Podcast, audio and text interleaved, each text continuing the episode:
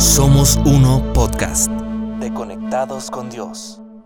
Hola familia, bienvenidos a un nuevo episodio de nuestro podcast Somos Uno de Conectados con Dios.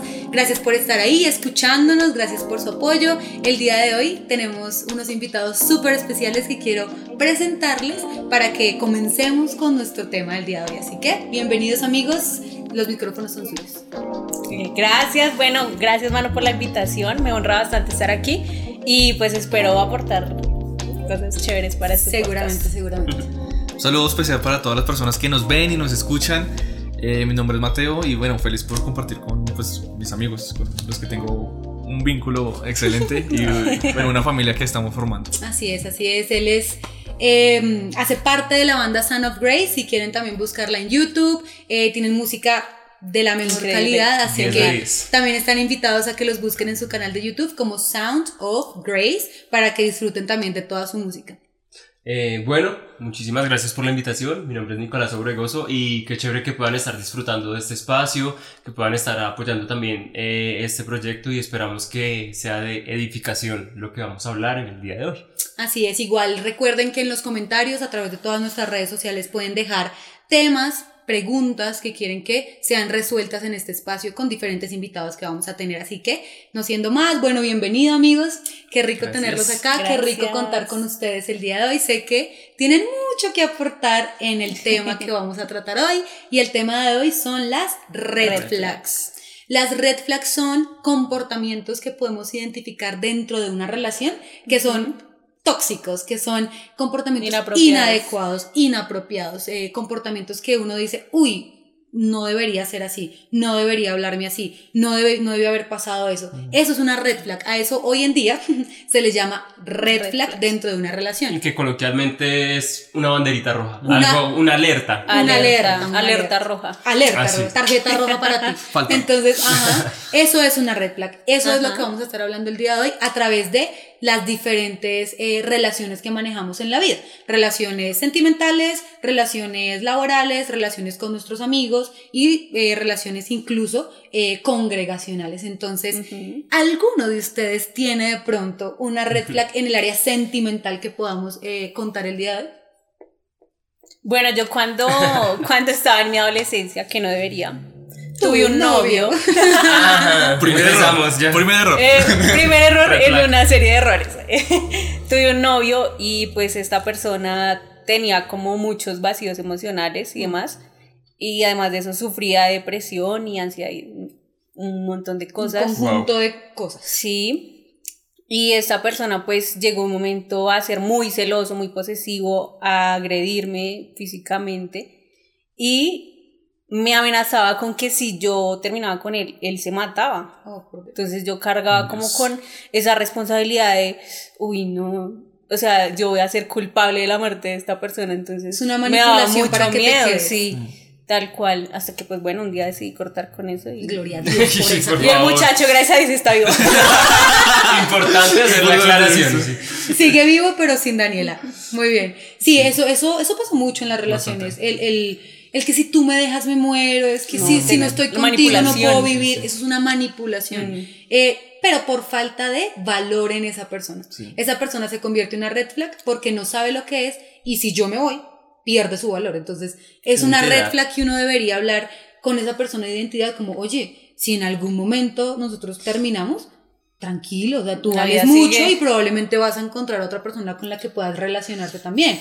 ¿Algún otro ejemplo que tengamos de red flag en relaciones? Bueno. Story time y de cómo. ¡Ah! a ver. Pónganse No, cómodos. No, no, no. Eh, siento que también va por, por lo que estaba diciendo Dani y es como más red, red flag de uno mismo, como eh, permitir ese tipo de cosas. Eh, en, en- en mi caso también, como que tuve una oportunidad de que la persona también tenía como algunos problemas como depresión y eso. Eh, y uno también como por, por no sentirse como mal ser humano o algo así, Sí. no, no querer abandonarla en ese momento tan difícil. Sí. El problema es cuando ya ese problema difícil no se le da como un manejo bueno. Sí, y es Sí. constante. Eh, sí, es constante y como que la bola se comienza a hacer más grande, más grande, más grande. Y si no es una No, cosa, es claro. la otra. Y eso te termina haciendo daños a ti, a, a ti también, porque también como que tú comienzas a, a darle a la, a la persona como ese poder. Sí, Sí, Y- para- y te empiezas a claro, afectar. Claro, me comienzas a afectar. Y tal vez eh, personas así que están pasando por, por, por ese tipo de, de situaciones tienden a también tener esa eh, como actitudes que pues es difícil de que ellos se hagan entender que las personas entiendan la situación también Total. que también se pueden eh, no sé como desquitar con uno sí, Sí, sí. Es que cuando ellos no saben manejar la emoción que están Ujú. sintiendo, probablemente van a reaccionar de manera inadecuada con y se hacerse su sentir- alrededor. sentirse culpable a la otra persona como, Exacto, entonces es tú que tú la- no me escuchas tú no me entiendes ese tipo de cosas es, es difícil y Tú uno eres el termina- culpable de su depresión, tú Claro, eres el culpable de claro, su baja autoestima, claro. tú eres el culpable de su ansiedad. Y ahí es donde debe salir la Ya. primera La- red flag. Permitir la, banderita. dependencia económica, eh, económica, perdón, no, eh, emocional. Sí, la dependencia emocional, como que esa persona te cargue de sus problemas. Sí. Pues, Incluso no, yo, yo también he escuchado muchas veces eh, en, en- en- como en reels y en historias de Instagram que a veces hay discusiones en la pareja y esa otra persona eh, dice es que tú me hiciste enojar y la otra persona le dice yo no tengo el poder de hacerte enojar. Tú decides si te enojas por lo que yo hice o me dices que, que, que- que hice mal y que podemos mejorar. Pero poner mi carga emocional sobre mi pareja es incorrecto. Yo no me enojo porque Nicolás haga algo. Yo me enojo porque decido enojarme por lo que él hizo. Ah, en contexto, Nicolás y yo somos esposos, entonces por eso lo, lo hablo así. Em, pero eso de que todo el tiempo es que tú me haces sentir mal, es que tú me haces sentir triste, es que mi depresión es porque tú no me escuchas, porque tú No. me hablas. Tal. Poner esa carga sobre la otra persona no es correcto. Esa No. persona que está sufriendo eso no le está dando una gestión y un manejo correcto. Y eso es lo que dice. Matt. Se le da el poder de que yo soy el culpable Sí. de todas sus, sus males. Sí, y pues también hablando de eso, también creo que hay que tener en cuenta que puede que estas cosas pueden pasar en relaciones de noviazgo y en relaciones tal vez de personas casadas. Importante. Y no tiene que ser motivo hasta cierto punto para disolver la relación. ¿sí? Eh, siento que hay, hay momentos en los que se pueden hablar, ¿sí? hay otras pues, situaciones que sí a veces hay que entrar a, a- a tener como ayuda. Ayuda. O a veces en los noviazgos, eh, ya cuando es muy, muy, muy fuerte, pues ya pensar en terminar una relación que no me está haciendo bien. Ujú. Ujú. Y más en lo que, lo que decía Dani cuando comenzamos hablar acerca de, de, de su, eh, su- experiencia y su adolescencia, eh, el hecho de tener una relación tan, bueno, Tan eh, joven, tan temprana edad, eh, digamos que no tiene que ser tanto por una edad. Es un nivel de madurez, pero también de lo que significa es estar listos. Siento que eso es un, un, un punto que tal vez no se habla mucho, sino que también se dice, no, usted hasta los 18 piensen, no, te- te- piensen en tener una, una relación. No, Y muchas veces a los 18. Tampoco No, no están están listos. Sí. eso es Tal cual. Tal Sí, cual, sí. Es que cuando uno inicia una relación también sin estar listo, se convierte uno mismo también en red flag, ¿no? Porque uno no sabe ni siquiera cómo se siente, cómo manejar sus emociones, entonces va a cargar a la otra persona Claro. de esas malas costumbres. Eh, también podemos hablar de relaciones eh, laborales. Entonces, mi amor, ¿tú has tenido red flags en relaciones laborales? Me pasó, actualmente trabajo en una compañía y tengo una muy buena relación con mi jefe y con mis compañeros, gracias a Dios. Eh, pero en otro lado, que no diremos el nombre, Pero queda en... pero Está ubicado. No, no. en otra compañía era muy común, por así decirlo, entre comillas, porque ahí es donde también entra esa red flag a decir como, hey, no está bien esto, ¿qué Claro. está pasando? Y era muy común, entre comillas, que a uno lo trataran mal. Entonces, si a ti te daban eh, tres cosas para hacer, de esas tres cosas, cinco venían con groserías. Y toda la gente ya lo tomaba muy normal y ya la gente... eh, Es que él es así. Exacto, ¿no? Y era muy permisiva como de, ah, sí, ya, no, no se puede hacer nada. Entonces era muy desgastante también uno tener que ir a trabajar y saber que tenía que pasar por eso, saber que tenía que decir cómo... Y se juega con la necesidad realmente. Y eso pasa mucho cual. en el área laboral. Y Dani Sí. lo entiende porque trabaja en, pues, en En recursos, humanos. humanos. Y, y es bien complicado porque finalmente tú tienes dos caminos y es como o haces lo que te están pidiendo Claro. o pues simplemente es dejas tus cosas y ya y te vas, pero pues es el área económica donde entra a jugar ahí Claro. y también es como esa línea delgada de lo que me están haciendo, lo que me están pidiendo, eh, sobrepasa lo que es la ética y la moral mía y lo que está correcto o lo que no está correcto, entonces Eh, en el área laboral sí tuve una, varias red flags que fueron en su momento muy complicadas y que fueron muy desgastantes para mí. Y me cargaba mucho y llegaba a contarle eh, en ese tiempo a mis papás, a Manu le escribía y le decía cómo me está pasando X o Y situación, pero no me siento bien, pero no sé qué hacer. No o sea, puedo lo identifico, pero ¿qué? O sea, llego hasta ahí. Exacto, y, y esas, esas red flags en lo laboral es muy complicado por lo que tú mencionas, porque hay una necesidad detrás del trabajar, ¿no? Y, y también esa, esa red flags era, era de maltrato, pero Sí. también de un constante chantaje de si no lo haces o si te pones bravo Ahí o si de puerta. pronto eh, opinas acerca de mi, de mi comportamiento, de cómo te estoy tratando como jefe, pues te despido. Simplemente ahí está la puerta abierta y chao, busca otro trabajo. ¿Tú has tenido red flags en esa, en esa área, Dani? Sí, claro, pues yo estoy ahí como en la mitad, ¿no? Porque yo pues trabajo en recursos humanos, entonces estoy como entre la gente y el empleador.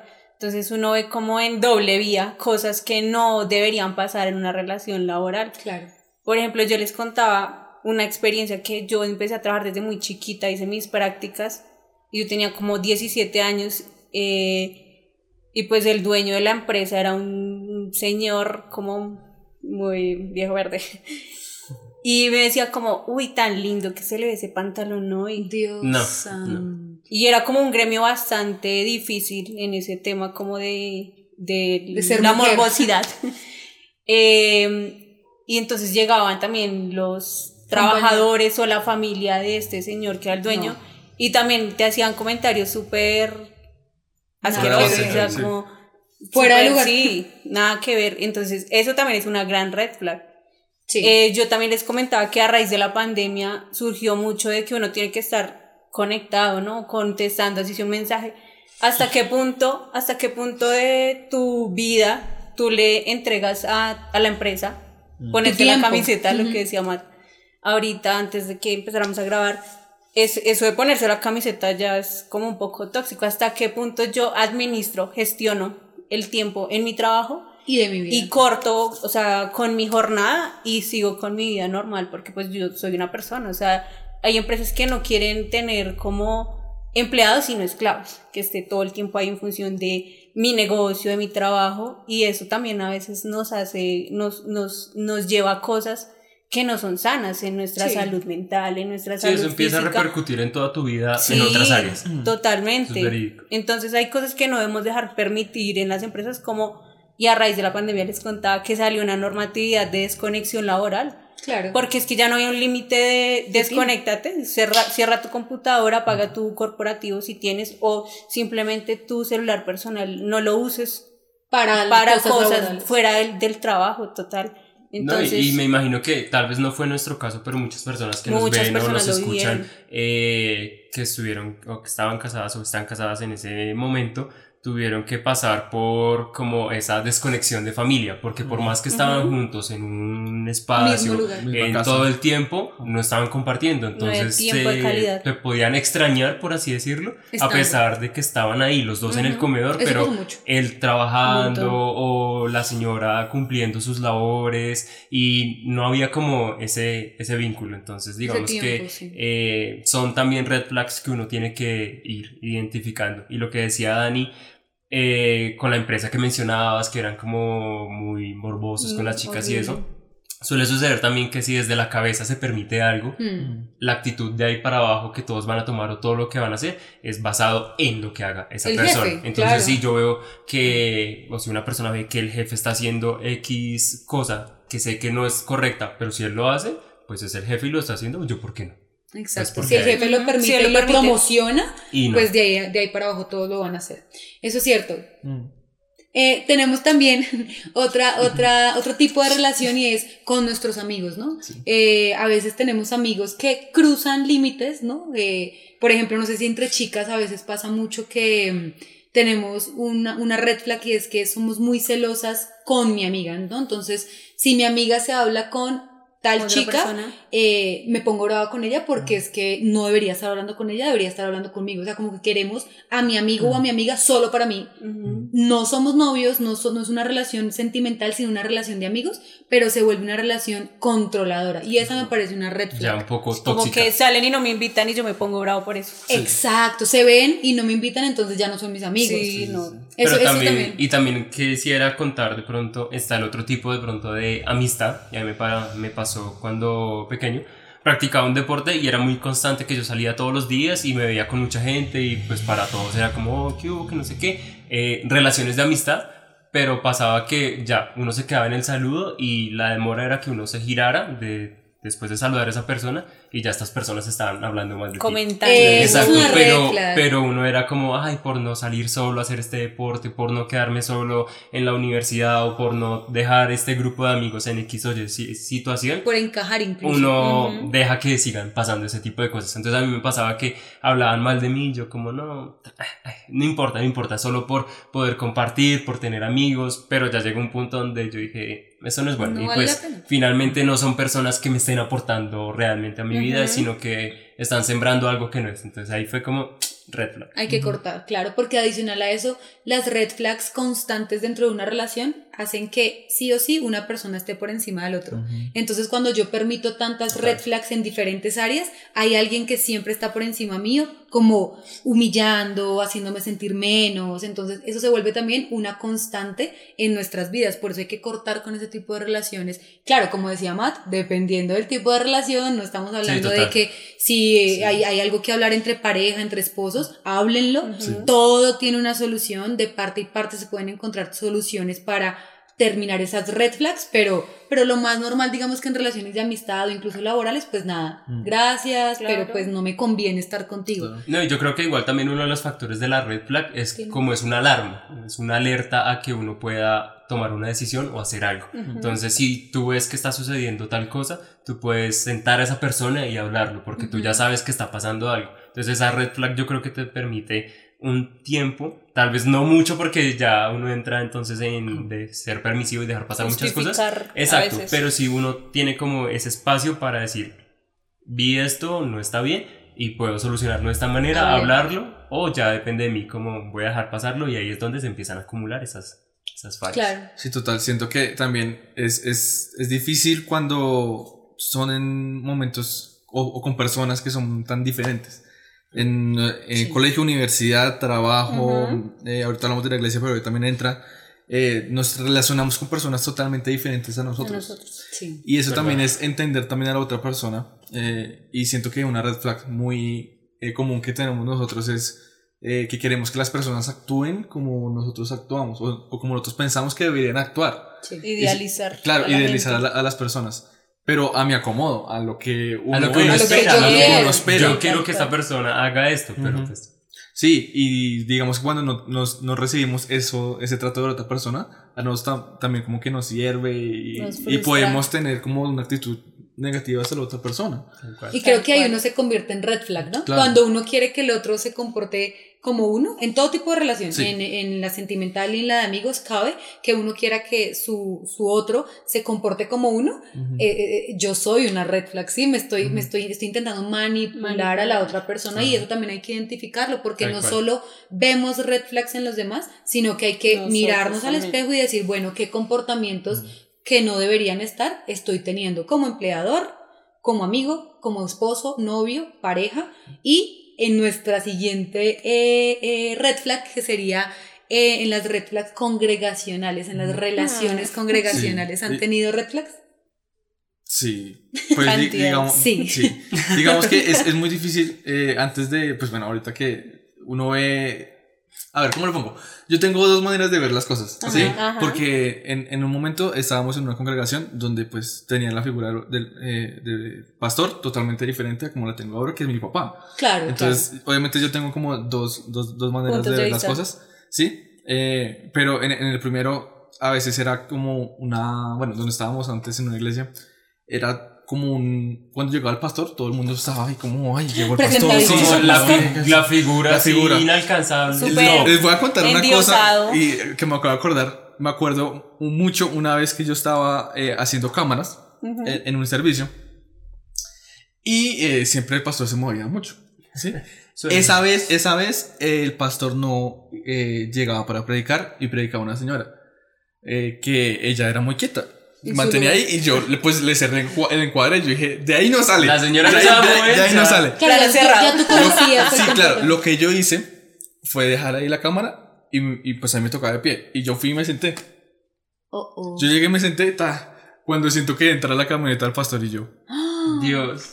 Yo corra y todo.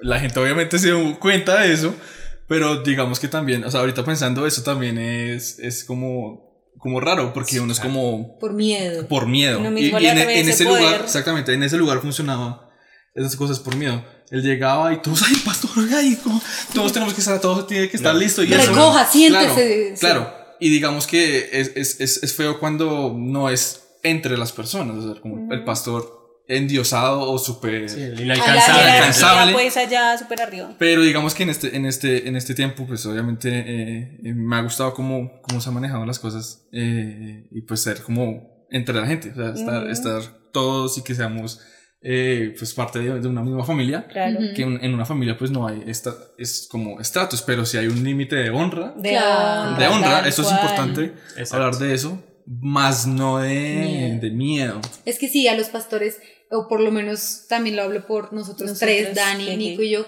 también vivimos esa situación. Al pastor se le tenía miedo, ¿no? Mm. Ni respeto, ni amor, ni cariño, ni honra. Todo lo que se hacía era por miedo a que no lo fuera uno a regañar, A a sentar. a sacar del ministerio porque uno quiere servir dentro de la iglesia. Y eso pasa mucho. Lo que hablabas ahorita de las de las como la lista, de- ¿no? sí. De prioridades que nos han impuesto en muchas en muchos lugares. Sí. eh, que Dios y la iglesia están como en el mismo nivel, ¿no? Sí, que número uno, Dios. Y al ladito de ese número uno está la iglesia. Sí, como Y una competencia. sí, sí, Exactamente. Como Exacto. 1.1, iglesia. Como y desde ahí, desde ahí como que se valen de eso, por decirlo de alguna manera, para manipular, ¿no? Hay Claro. una manipulación espiritual, como que uno no tiene derecho de pronto a identificar que algo que no está correcto y uno, y uno empieza como a pensar, no, pero si yo cuestiono una, un acto o alguna cosa de pronto del pastor o de los cercanos del pastor, porque vimos mucho, ¿no? Que había como un, como un sequito muy De los hijos cerrado De los Los muchachos del ministerio. como un sequito muy cerrado y, y, y a veces tenían actitudes que no debían ser entre comunidad, Entre familia, porque nos volvemos una, Una familia. familia. Eh, y uno decía, no, pero ¿será que yo tengo como el nivel de cuestionar eso? Como, no, es que yo soy como un simple congregante aquí tan chiquito. Y espiritualmente pronto no tengo como los fundamentos o las bases de cuestionar X o Y cosas que no están correctas dentro de una, de un- dentro de una congregación. Entonces como que uno no se siente como digno de decir, un momento, esto no está bien. Exacto. La manipulación no está bien. Y- O este mensaje está como de pronto saliéndose de lo que... Ajustado. Contexto. Sí, ajustado. como manipulado, como el me alimento pasa, que nos me están dando no me, no me llena, no me funciona. Tal entonces, cual. Y a mí me pasaba mucho eso en otra congregación a la que yo iba de muy, muy pequeño. Y es que se jugaba con ese tipo de manipulación. Entonces empezaban las cosas como tienes que eh, pactar con Dios para que Él haga Red que flag. Red suceda flag. esto. Exacto, es como torcerle el brazo a Dios obligadamente. Entonces uno como que... mm. Entonces empieza ahí como ya esa red flag a a aparecer. Y era muy chistoso porque ahora que uno lo ve ya desde el otro lado, eh, pasaban cosas como, si usted no tiene que darle a Dios, eh, quítese un botón. Y con eso cada vez que usted se ponga esa camiseta se va a acordar que le está debiendo a Dios. Pues llegaba al punto que uno no se podía poner la camiseta porque uno ya no tenía botones de... De tanto quitarle botones. Tal cual, entonces ya era, no era una red flag mínima, sino era una red flag que uno había dejado crecer un montón y era como, tremenda. ya, me están, me están manipulando. Y Esa acá- no me la sabía. Y que, y que el tema, el tema congregacional eh, también de pronto tiene mucho que ver con el laboral. ¿Por qué? Porque se manipula a la persona eh, porque hay una necesidad de fondo, ¿no? Ajá. Hay una necesidad en lo laboral económica y en lo congregacional espiritual. Entonces, como esa persona necesita estar, esa persona necesita acercarse, quiere acercarse y es vulnerable en esa necesidad, yo lo manipulo y me pongo sobre él para que haga lo que yo quiera, ¿no? Ujú. Y se aleja por completo de lo que realmente es una iglesia, de lo que realmente Cristo quiere como, como iglesia que seamos, ¿no? Eh, me parece importante también que a veces esa, esa manipulación llega y, y- y afecta un montón en todas las otras áreas porque deja uno de pasar tiempo con su familia, de invertir tiempo en uno, de invertir y se pierde uno en tantas cosas por cumplirle al pastor, porque el pastor se tiene que dar cuenta que yo soy tal cosa, que yo sí estoy aquí eh, firme, ¿sí? Como por demostrarle al pastor muchas cosas. Entonces, la red flag que tú hablabas al principio puede ser una red flag de em, tenerle miedo al pastor, o sea, como de que no sea una relación correcta de honra, sino una relación más de miedo. Y la otra red flag es manipulación o que uno no pueda decir, oye, eh, eso está errado, ¿sí? O sea, como el mensaje que diste hoy estaba hoy muy sesgado. También leí que otra red flag puede ser que todo el tiempo se hable del yo. Que el que predica, sea el líder, pastor, eh, la persona que sea, eh, predique y exponga su vida todo el tiempo. O sea, que uno sepa como asistente, que uno diga, ay, va a predicar Pepito Pérez, ay, él siempre habla de Fijo, su de- empresa, sus éxitos, sus victorias. Eso es una gran red flag, porque qué alimento espiritual nos están dando al hablar de la vida de otro, ¿no? No, yo creo que Cristo de verdad es tan amplio y abarca todo, Todo. Todo. Como para uno tener que hablar de otra cosa. Sí, O sea, como para uno si tener que hablar de uno De mismo. uno mismo. Sí, exacto. O sea, como que Nosotros ahí, somos eh, cero importantes, tal cual. Eh. Así es. Sí, digamos, digamos que es, es muy lo que decía Nico ahorita, de, de- de poner a Dios y, la- bueno, la iglesia ahí pegadita. Siento que se ha malinterpretado el poner como la iglesia como evidencia de cómo está nuestra relación, Relación con Dios. con Dios. Entre no. comillas, para los que nos escuchan. Relación. con Dios. Eh, y ya lo vamos a explicar, quédate porque lo vamos a explicar. Eh, es, es difícil porque nuestra manera de justificar que estamos bien espiritualmente es... ¿Cuánto es- en la es- iglesia? sí, ¿cuánto estamos en la iglesia? Digamos, Sí. hubo, hubo un momento, hubo un momento donde cuando salimos de una congregación, antes de iniciar conectados, nos quedamos prácticamente como seis meses quietos nosotros cuatro como familia. Ok. Eh, y pues en ese momento, pues no estábamos asistiendo a ningún lado, sino que nos reuníamos nosotros. Y yo estaba hablando ahí con una amiga y pues yo le estaba contando como todo, la- la- la- to- cómo era la cosa y ella me hizo una pregunta, ¿y cómo está tu vida espiritual? Porque no estaba yendo a ningún lado. Y con ese tono místico, Sí, con así tono misterioso. místico, claro. No, y con ese tono de preocupación, ¿no? Sí, sí, sí. ¿Cómo está? O sea, ¿cómo Sí. así que no está yendo a la iglesia? Y música de suspenso. Chan. Sí. chan, chan. Sí, y era difícil, es, es difícil. Yo en ese momento quedé como, pero es que eso no me... No me mide, no es- Sí, eso no me mide. No es Esa- un esa- esa- esa es la palabra. No es eso no me mide a mí. Entonces, digamos que eso, como lo que se- nos han enseñado, de que eso demuestra nuestra relación con Dios, Ujú. es también una reflexión muy Es fuerte. cerrado, es cerrado, claro. Sí, Sí, claro, porque sí, también viene la manipulación de si tú estás sirviendo es porque tienes una buena relación con Dios. Pero si el día de mañana no puedes servir, entonces significa que no tienes una buena rela- relación, entre comillas, con Dios. Sí. Es una manipulación y quieren, quieren hacer crecer nuestra relación con Dios a través de actos, ¿no? Mm. De qué tanto sirvo, qué tanto diezmo, qué tanto voy a la iglesia, si estoy todos los domingos o no, si estoy en los ayunos, en las vigilias, en todas las actividades que tiene la iglesia, es porque soy firme y porque tengo una excelente relación con Dios. Claro. Y a veces quienes más están en todas esas actividades, por estar tan involucrados, no tienen tiempo realmente de construir algo con Dios. Están es construyendo algo con su pastor, con su iglesia local. Eso me parece también súper importante. igual vale aclarar que es importante también apoyar todo este tipo de actividades. Claro. Con esto no Claro. estamos diciendo Es que no se haga eh, nada de no asistir, no, No, Sí, diezmar, no. ¿no? Porque No, es no, muy importante nada. y pues esto también nos edifica unos a otros, realmente. Claro. Claro, no es justificación para dejarlo Claro. hacer, pero sí hablando del tema de lo que hablaba Matt y es relación con Dios. Porque esa es otra cosa que usamos un montón, ¿no? Es que yo tengo una muy buena relación con Relación Dios, es con que Dios. yo todos los días hago mi devocional, entonces, mejor dicho, estoy súper fuerte en mi súper relación con Dios. espiritual. Claro, y que y no, ustedes no han escuchado, por ejemplo, frases como, uy, no es que mi relación con Dios no está tan bien. Se está enfriando. Se está enfriando mi Sí, sí, relación sí. con Dios. Uy, eso es, eso es, mira que es importante porque Sí. hay una gran diferencia entre relación, Relación. Y vínculo. Tal cual. Pero ¿qué es lo que quiere Dios con nosotros realmente? ¿Relacionarse o vincularse con nosotros? Sí, para entender más eso, pues eh, también recordamos un poquito de la predica que es donde mi papá nos hablaba de eso. y nos ponía el ejemplo de las relaciones de colegio, Ajá. ¿cierto?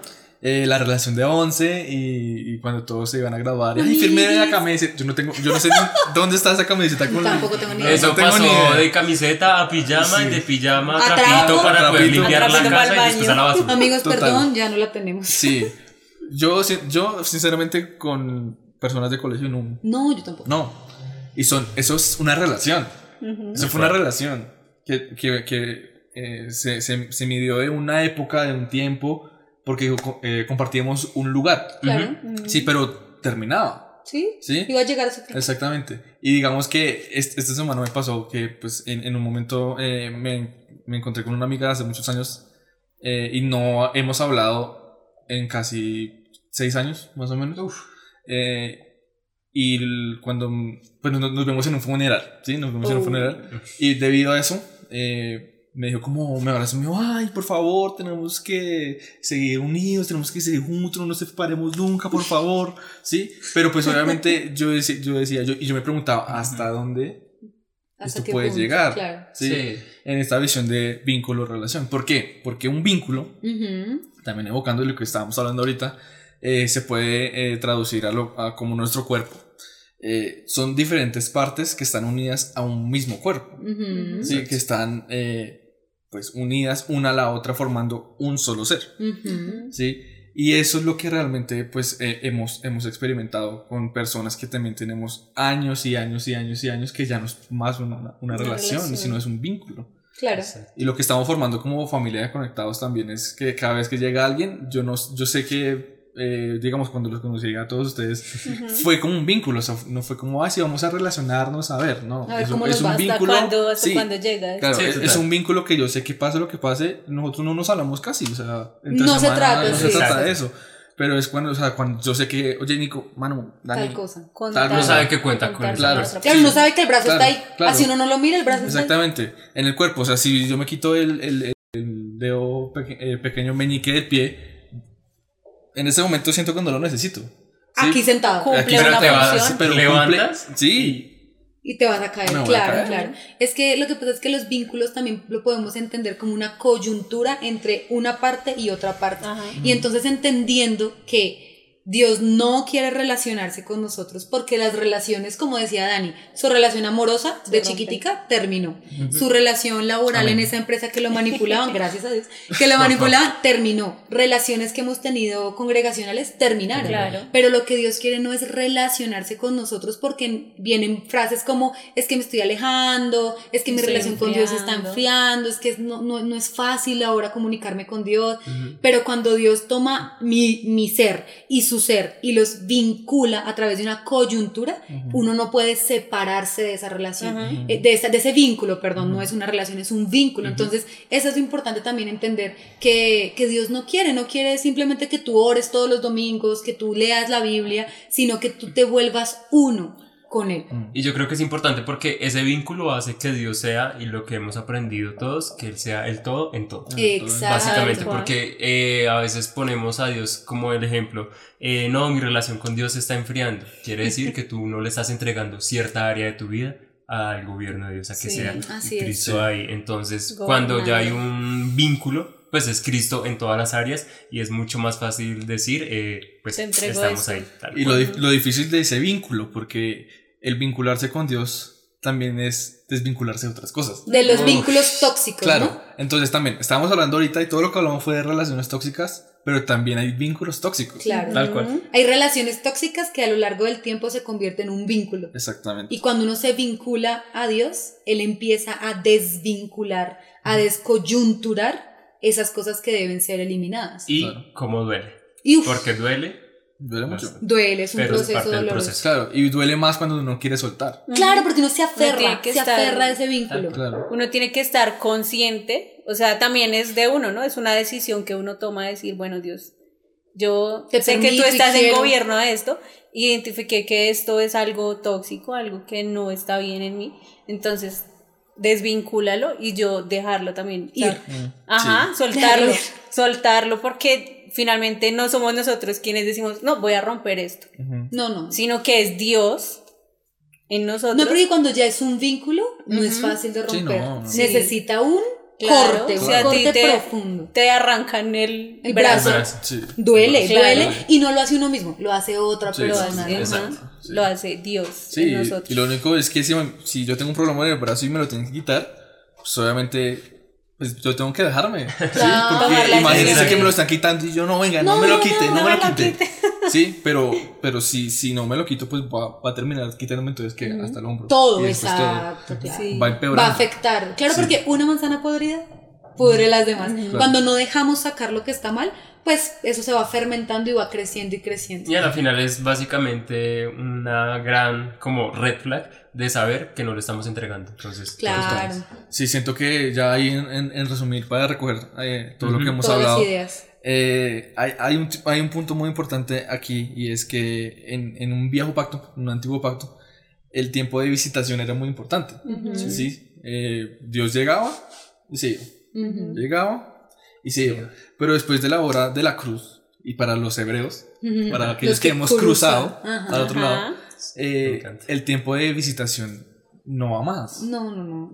Y por eso no podemos hablar de solo una relación que es como que nos han enseñado, ore y, y ya, viva su vida normal, viva su vida normal. Ujú. Eh, es como Pero recibir importante es que visitas. ore, lo Exacta- importante es que exactamente. ore. O sea, tu cuando, cuando es una visita, secular, ajá, no. digamos, un sábado en la mañana yo eh, les llevo a, a su casa, hermano único, ábrame. Y ustedes, ay, no es Mateo, entonces está, eh, recoja todo y entonces cogen todo lo, del closet, el- todo lo de la cama y lo meten al closet ahí y lo cierran y. y- y- Para que se vea y- bonito. Para que sea Exacto. bonito.